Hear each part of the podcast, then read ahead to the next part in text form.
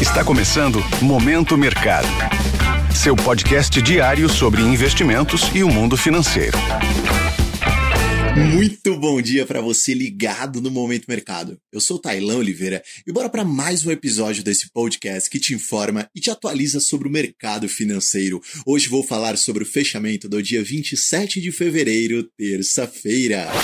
Cenário internacional. No exterior, as bolsas tiveram desempenho misto, com o Nasdaq e S&P 500 avançando, mas sem grande expressividade, e Dow Jones no campo negativo. O dia foi marcado por declarações de integrantes do Fed, Banco Central Americano, reforçando a necessidade de manter a taxa de juro em um patamar elevado por lá, até que se tenha controle do avanço de preços que cai de forma muito gradual. Lembrando que a economia americana segue segue bastante resiliente, segundo os últimos dados econômicos. Em relação à renda fixa, os Treasuries, títulos públicos americanos, considerados um porto seguro pelos investidores, tiveram um desempenho misto, com o contrato mais curtinho de dois anos fechando e os de 10 e 30 anos avançando. Neste cenário, o índice DXY, que mede o desempenho do dólar ante seis moedas fortes ao redor do mundo, demonstrou mostrou estabilidade.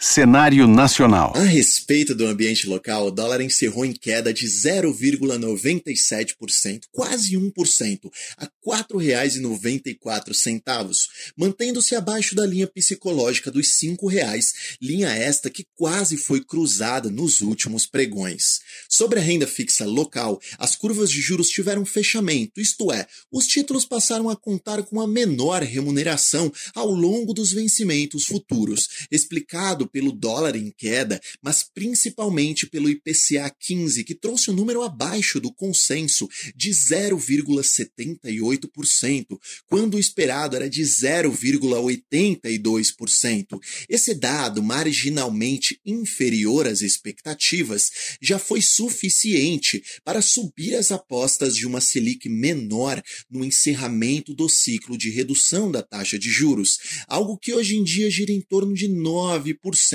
segundo o último Boletim Focus divulgado pelo Banco Central. Sobre a bolsa de valores, o Ibov conseguiu se desprender de seus pares estrangeiros e avançou de forma expressiva a 131 mil pontos, com variação positiva de 1,61%, maior nível desde 8 de janeiro, embalado pelo desempenho positivo de commodities, mais especificamente o minério de ferro, que trouxe ganhos ao setor, com destaque a Vale, que subiu mais de 2% e possui alto peso no índice Bovespa, favorecendo bastante. Além disso, papéis de consumo também se destacaram em meio ao fechamento da curva de juros, o que tende a beneficiar o setor pontos de atenção. Olha só, em relação ao exterior, será divulgado o resultado prévio do PIB de quarto trimestre dos Estados Unidos. Em cenário local, teremos a divulgação do IGPM,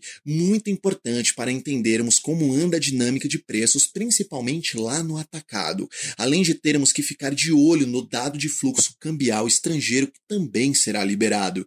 Sobre o fechamento das bolsas asiáticas, houve um tom misto. Na Europa, até o momento, as bolsas estão lá lateralizadas, enquanto os futuros de Nova York apresentam alta. Dessa forma, termino mais um Momento Mercado. Desejo a você uma ótima semana. Fui!